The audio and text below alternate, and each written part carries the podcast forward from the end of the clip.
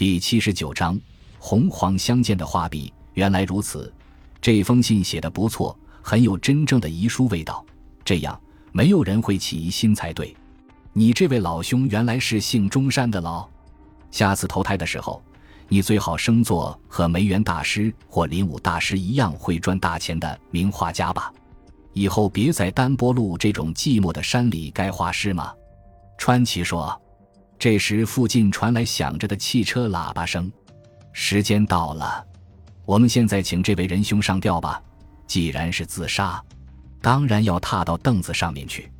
这里有一把椅子，你就利用这个吧。先头环，然后踢椅子，是不是这样呢？三岛对着川崎问道：“我没有上吊的经验，所以不知道。你就这样处理吧。”川崎回答说。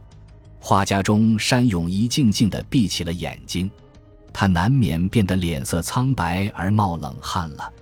我不觉得怎么样，但对这位仁兄，我实在不忍心下手里。村井说：“让我活着，你们就不能高枕无忧，不是这样吗？”中山反而以鼓励的语气对他说。于是，有虐待狂倾向的三岛喜滋滋地搬来椅子，同时拉拉绳子，看看强度够不够。快山食品店的老板岛本和彦是中山永义小学以来的好朋友。中山把自己关在山里的画室，这样的事情一年只有一两次，每次的时间顶多一个月而已。这个期间，岛本每隔一天就用汽车送些食品和日用品给中山，并且陪他聊一会儿。中山的尸体于第二天上午由这位岛本发现，这时候死者死亡后的时间还没有满一天。这件事情令我震惊。岛本虽然表示如此的感想，却说以中山的个性而言，这件事情的发生也不是没有料到。我只恨自己没有多用点心来安慰他和鼓励他。他是个很怕寂寞的人，却偏偏在那么寂寞的山里搭建画室，好像要和自己过不去的样子。实际上，他的求生意志非常薄弱，而且他对什么事情都非常看得开，对事情看得太开。有时候是一种缺点里，这位善良的食品店老板似乎因好友的横死而受到相当大的震撼。死者的一名画家朋友如此说道：“中山好像刻意回避我们，其实他是个心地善良的人，只是总做让人议论的事情。他的人生一直都被阴影笼罩着。他有过一次自杀未遂的经验，那是大约七年前的时候。”自杀的方法是服用安眠药，后来他就绝少和画画的伙伴来往了。他为什么有这样的阴影呢？在刑警的逼问下，和中山年纪仿佛的这位画家支吾着说了：“这我不想说故人的坏话，只是听说中山在画己故的某名画家的艳作，我想他一定是受到缺德画商的怂恿才干这种事情的。他的动机在于想赚一些钱，可是。”后来受到艺术良心的谴责，才企图自杀的吧？可见他是个善良的人。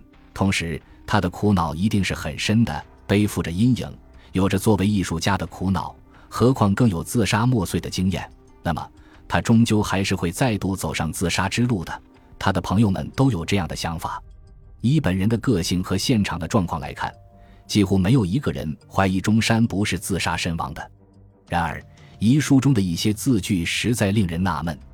第一，遗书中写着在 M 银行的 K 分行还有一些存款，而实际上中山永一在这家银行连户头都没有。中山的来往银行只有 S 合作金库一家而已，这确实有他的五十万元的存款。奇怪，中山会把银行名称写错，这是绝对不可能的事情。如果他有许多家来往银行，一时混淆不清。这或许是有可能，但我知道这二十年来，他来往的银行只有 S 合作金库一家而已。这是我当介绍人开的户头，所以我当然知道，他在理财方面可以说一点概念都没有。税金以及其有关金钱方面的事情都是我帮他处理的。岛本说完就露出了诧异的表情。更奇怪的是，请和户田真纪子小姐核对这一句话。依据岛本所说的话。户田真纪子过去确实和中山有过同居的关系，但由于中山于七年前自杀未遂，两人已断然分手，以后再也没有来往。岛本于数天前来到山中的画室时，中山还以怀念的口吻说过这样的话呢。不晓得真纪子现在过的是怎样的日子？听说在冈山的一所学校教美术，也不知他结婚了没有。从那时起，一次都没有见过面，真怀念他哩。要人找和他已于七年前分手的女人核对有无借钱事宜，天下哪有这样的事呢？会不会是面临自杀？精神有些错乱，把二十年来唯一来往的银行的名字搞错，还有，在错觉中以为七年前的同居生活还在继续，所以要人找这个女人为他处理身边琐事。兵库县警局的办案人员以抱有这种看法的人占多数，但实际上也有一些人是持相反意见的。这封遗书的文字和文章都写得有条不紊，哪像是出自精神错乱者的手笔呢？侦查一课的岩本警部可以说是属于后面一派的人，他表示了这样的意见：我认为我能了解死者以这样的方式把这个女人的名字写出来的心情。莫非他是希望这个女人能来参加他的葬礼？既然在遗书上被提到，他难免会被警察请来吧？这封遗书上另外也有迂回的表现方式，看样子，这个姓中山的人好像是喜欢用拐弯抹角的方法表达意思里。那弄错银行的名字这一点该怎么解释呢？这我不知道。如果硬要举出理由，可能是想让人对这封遗书产生怀疑吧。不过，好像没有这样的必要嘛。岩本警部摇摇头说：“遗书应该受到尊重。”于是办案人员决定和户田真纪子取得联系。由于遗书上有冈山的一所学校这么一句话，因此向冈山县警局申请调查。很快就查明他的所在了。供职于冈山县乡下一所中学的他，和中山勇一分手后，迄今仍过着单身的生活。据说有新闻报道知道中山自杀的他，正有意参加葬礼为他上香。由于中山是个性情孤独的人，因此他的葬礼由好友岛本出面，在比山的一所小寺庙举行。户田真纪子也从冈山赶来参加。上香完毕后，他对着岩本警部问道：“遗书上提起我的名字，这是真的吗？”在他来之前，冈山县警局的人已把大致的情形告诉过他了。这是真的，你要不要看一下呢？这封遗书因为不是留给特定的一个人，所以暂时由这里的岛本先生保管着。岩本回答说：“我希望能有这个机会，那就让我看一下吧。”葬仪完毕后。真纪子在岩本警部的陪同下来到岛本家，岛本还在寺里没有回来。守殿的太太将这封遗书拿了出来，在里面的房间和岩本屁股面对面坐着的真纪子，读完遗书后已变成泪人了。上香时他是红着眼眶的。这封遗书虽然没有指明要留给谁，在我看来好像是专为我而写的礼。他呜咽着说：“呵。”岩本警部含糊的应声说：“感情丰富的女人想事情时，往往会以自己为中心，所以把这封没有抬头的遗书认为是留给自己的，这是想象得到的事情。不过，户田真纪子好像是有某种确信，所以才说了这句话。我敢这么说，一是因为上面的一个字句只有我看得懂的缘故。他说：‘只有你一个人看得懂。’是的。”就是红黄相间的画笔这个字眼，这不是岩本警部想起在自杀现场的书桌上看到的一支笔杆颜色确实有点特殊的画笔。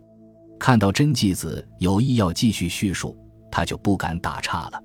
下面是户田真纪子的叙述内容：中山勇一是个挥霍成性的人，和他同居五年来也一直沉迷于竞轮，因此他有再多的钱也不够用。于是他在缺德画商的怂恿之下，着手画画风和自己接近的某已故名画家的赝作。真纪子算来也是一名画家，当然反对中山做这种违背良心的勾当。为此，两人不知吵了多少次架。关于艺术家的良心问题，中山的说辞是这样的：一些庸俗的有钱人一味崇拜有名人物，赚这种人的钱，良心还有受到谴责的必要吗？